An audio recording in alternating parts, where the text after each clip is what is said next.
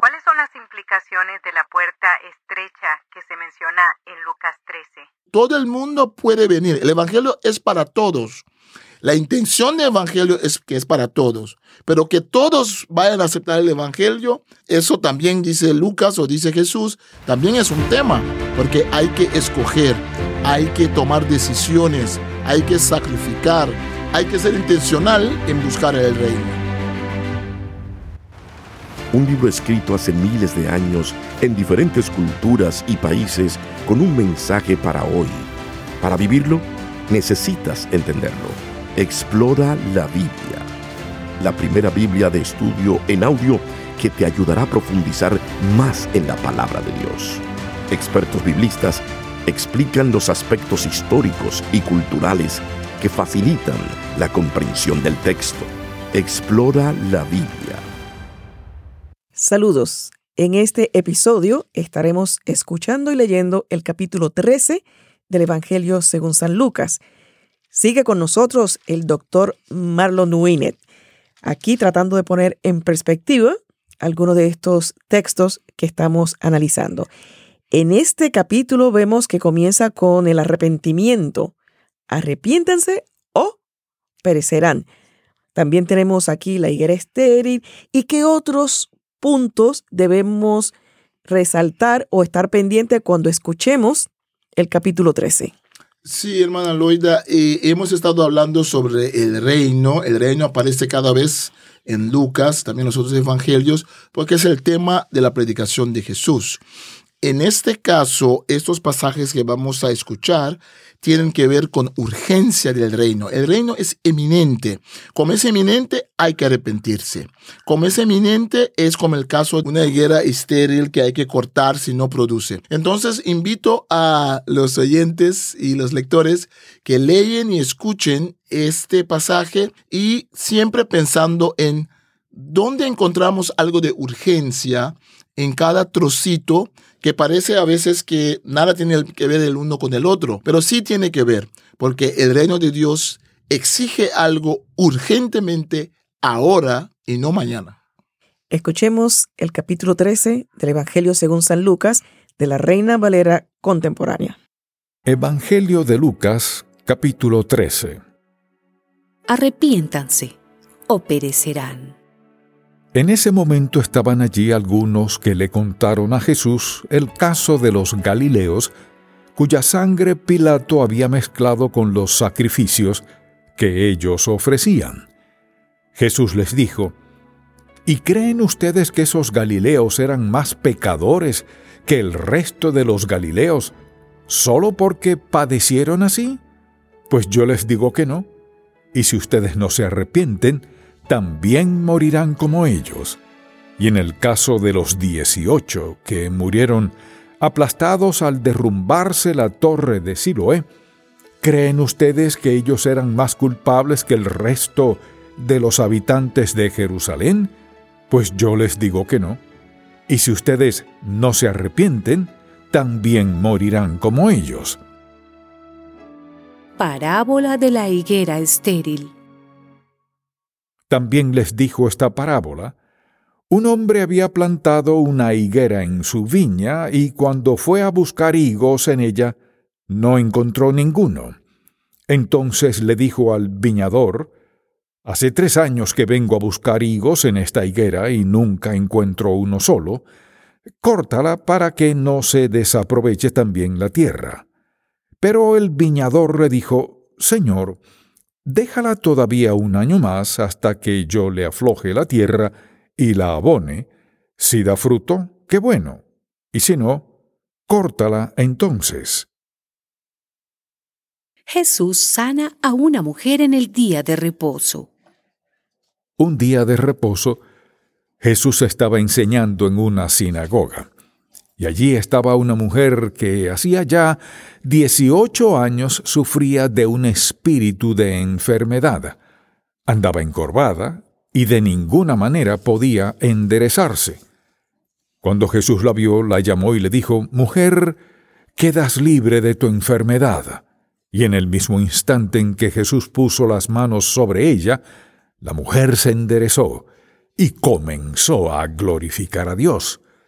Pero el jefe de la sinagoga se enojó porque Jesús la había sanado en el día de reposo, así que le dijo a la gente, hay seis días en los que se puede trabajar. Para ser sanados, vengan en esos días, pero no en el día de reposo. Entonces el Señor le dijo, Hipócrita, ¿acaso cualquiera de ustedes no desata su buey o su asno del pesebre y lo lleva a beber aun cuando sea día de reposo? Y a esta hija de Abraham, que Satanás había tenido atada durante dieciocho años, ¿no se le habría de liberar aunque hoy sea día de reposo? Ante esos razonamientos de Jesús, todos sus adversarios quedaron avergonzados, pero todo el pueblo se alegraba de las muchas maravillas que él realizaba. Parábola de la semilla de mostaza. Jesús dijo también, semejante a qué es el reino de Dios, con lo que lo compararé, pues es semejante al grano de mostaza que alguien toma y siembra en su huerto, y ese grano crece hasta convertirse en un gran árbol, en cuyas ramas ponen su nido las aves del cielo parábola de la levadura. Y volvió a decir, ¿Con qué compararé el reino de Dios? Pues es semejante a la levadura que una mujer toma y guarda en tres medidas de harina hasta que toda la masa fermenta. La puerta estrecha. En su camino a Jerusalén, Jesús iba enseñando por ciudades y aldeas. Alguien le preguntó, Señor, ¿son pocos los que se salvan? Y él respondió, Hagan todo lo posible para entrar por la puerta angosta, porque yo les digo que muchos tratarán de entrar y no podrán hacerlo. En cuanto el padre de familia se levante y cierre la puerta, y ustedes desde afuera comiencen a golpear la puerta y a gritar, Señor, Señor, ábrenos. Él les responderá, no sé de dónde salieron ustedes. Entonces ustedes comenzarán a decir, Hemos comido y bebido en tu compañía y tú has enseñado en nuestras plazas. Pero él les responderá, No sé de dónde salieron ustedes. Apártense de mí todos ustedes, hacedores de injusticia. Allí habrá entonces llanto y rechinar de dientes cuando vean a Abraham Isaac y Jacob, y a todos los profetas en el reino de Dios, mientras que ustedes son expulsados. Porque habrá quienes vengan del oriente y del occidente, del norte y del sur, para sentarse a la mesa en el reino de Dios. Pero habrá algunos últimos que serán primeros, y algunos primeros que serán últimos. Lamento de Jesús sobre Jerusalén. En ese preciso momento, llegaron algunos fariseos y le dijeron, Vete de aquí porque Herodes te quiere matar. Jesús les dijo, Vayan y díganle a ese zorro, Mira, hoy y mañana voy a expulsar demonios y a sanar enfermos y al tercer día terminaré mi obra. Pero es necesario que hoy, mañana y pasado mañana siga mi camino porque no puede ser que un profeta muera fuera de Jerusalén. Jerusalén, Jerusalén, que matas a los profetas y apedreas a los que son enviados a ti. ¿Cuántas veces quise juntar a tus hijos como junta la gallina a sus polluelos debajo de sus alas y no quisiste? Pues bien, la casa de ustedes va a quedar desolada, y les digo que ustedes no volverán a verme hasta el día en que digan, bendito el que viene en el nombre del Señor. Acabamos de escuchar el capítulo 13 del Evangelio según San Lucas. Hemos estado leyendo de la Reina Valera Contemporánea y específicamente su edición de estudio. En la introducción a este capítulo, Dr. Marlon nos estaba presentando la urgencia del reino. Se requiere algo de parte nuestra para hacer real y vigente el reino de Dios. Sí, la urgencia del reino es eminente, es tan inminente el reino de Dios porque Jesús ya está cerca de Jerusalén. En 13:22 leemos, en su camino a Jerusalén, Jesús iba enseñando por ciudades y aldeas. Al final de este capítulo, Jesús va a lamentar sobre Jerusalén y vamos a regresar allí. Antes de eso, Lucas nos narra de la urgencia. Primero hay que arrepentirse ahora eh, el pecador tiene que buscar a Dios, ¿no? Si ustedes no se arrepienten, también morirán como ellos, como la gente donde se les cayeron eh, la torre de Siloé, ¿no? Después una parábola sobre la higuera estéril. La higuera estéril, eh, hace tres años que vengo a buscar higos, dice el viñador, en esta higuera y nunca encuentro uno solo córtala para que no se desaproveche también la tierra. Entonces el viñador pide un poco más de tiempo del dueño, pero en cierto momento hay que cortarla. En la inminencia, Jesús está diciendo, esta cosa es muy seria, esta cosa, Dios tiene paciencia por un lado, Dios toma tiempo, pero hay un momento de eminencia, un momento que es eminente, un momento que es urgente la decisión que hay que tomar. Por eso que Jesús sana a gente durante el día de reposo. Por eso que Jesús no deja pasar ningún día. Por eso Jesús no dice el día de Shabbat no puedas trabajar, porque el trabajo de Dios sigue, ¿no? Entonces los líderes están enojados con él porque él sana a una mujer encorvada.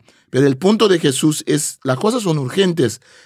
La urgencia de sanar a alguien en el Shabbat tiene que ver con el hecho de que los fariseos enfatizaban que Dios había reposado en la, durante la creación el último día, ¿no? Pero Jesús está enfatizando que justamente parte de esa creación de Dios, de ese aspecto donde Dios restaura, es que Jesús puede sanar a gente, lo que es parte de lo que Dios hace en la creación y lo que Dios hace para el ser humano. Ellos dicen a Jesús, hay seis días en los que puedes trabajar, pues puedes hacerlo esos días. ¿Por qué los estás haciendo ahora? Pero Jesús dice, ustedes también conocen urgencia, porque cuando ustedes son hipócritas, porque cuando ustedes en el día de Shabbat, cuando le pasa algo con un animal, con su buey o su asno, ustedes en el mismo día de reposo, ustedes van y llevan al animal. Entonces, ¿por qué si el animal y esta mujer que es hija de Abraham no se puede eh, desatarla, sanarla en ese día? La urgencia hace de que el Shabbat también es parte de lo que Dios quiere hacer. Ese día también se puede usar para las cosas de Dios. Y después Jesús da tres parábolas y tres historias muy importantes, muy cortas. Bueno, dos son muy cortas. Se compara el, el reino de Dios con semilla de mostaza. El reino de Dios parece insignificante, pero está allí, es inminente, está trabajando, ¿no? Una semilla de mostaza, cuando uno le echa agua, cuando está en tierra fértil, no espera para salir, no espera para comenzar a crecer y se vuelve en un gran árbol. El reino de Dios también es como levadura, un poco de levadura en la masa. La levadura no dice voy a esperar dos, tres días y después voy a comenzar a influir, influir la masa. No, la levadura comienza a fermentar la masa inmediatamente. No lo vemos al inicio, pero está allí. El reino de Dios es así. Es invisible a veces, parece, es chiquita, parece, pero está funcionando, está trabajando. Y tan inminente es que se puede hablar sobre una puerta estrecha. Todo el mundo puede venir. El Evangelio es para todos. La intención del Evangelio es que es para todos, pero que todos vayan a aceptar el Evangelio, eso también dice Lucas o dice Jesús, también es un tema, porque hay que escoger, hay que tomar decisiones, hay que sacrificar, hay que ser intencional en buscar el reino, ¿no? Y, por eso que termina el capítulo con Jesús llorando, porque es tan inminente Recuerde que habíamos dicho que en capítulo 9 Jesús puso su cara firme para ir a Jerusalén. Recuerde que habíamos dicho que en la transfiguración habló con Elías y Moisés sobre su éxodo desde Jerusalén. En el versículo 22, Lucas nos recuerda de que ya nos había dicho de que hay un viaje en el capítulo 9, 31, comienza, puso su cara firme para Jerusalén. Cuando habla de la transfiguración, nos dice Lucas que habla con Jesús, Jesús habla con Moisés y con Elías sobre su partida, su éxodo desde Jerusalén. Ahora en 22 nos recuerda que está en camino a Jerusalén. Ahora Lucas nos va a mostrar por qué es que Jesús sale de la región donde Herodes tiene autoridad. Cuando Jesús está enseñando a la gente del camino estrecho, eh, vienen algunos fariseos y le dicen que Herodes le quiere matar. Ahora escuchemos bien lo que dice, lo que dice Jesús. Dice, vayan, el versículo 32, vayan y díganle a ese zorro mira, hoy y mañana voy a expulsar demonios y a sanar enfermos, y el tercer día terminaré mi obra. Eso es, eso es el reino de Dios que está manifestando, porque si saco demonios, dice él, el reino de Dios está entre, entre vosotros. Pero el 33, muy clave para nosotros en nuestro análisis de Lucas. Pero es necesario que hoy, mañana y pasado mañana siga mi camino. Hay una, urgencia. Tengo que seguir, tengo que trabajar, tengo que hacer lo que el reino me pide. ¿Por qué? No puede ser que un profeta muera fuera de Jerusalén. Jesús no quiere morir en Galilea. Jesús no quiere morir como Juan Bautista. Jesús quiere cumplir con la obra del Padre, que es morir en Jerusalén. ¿Por qué? Porque los profetas siempre mueren en Jerusalén.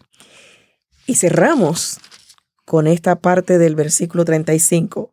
Bendito el que viene en el nombre del Señor. Ahí cerramos el capítulo 13 del Evangelio según San Lucas. Estamos leyendo de la Reina Valera Contemporánea, específicamente la edición de estudio.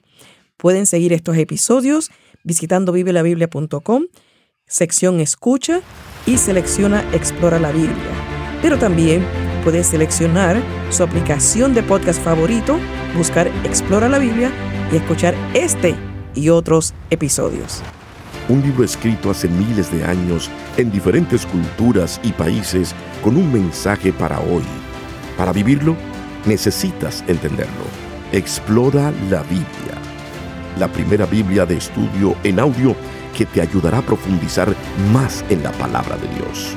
Expertos biblistas explican los aspectos históricos y culturales que facilitan la comprensión del texto. Explora la Biblia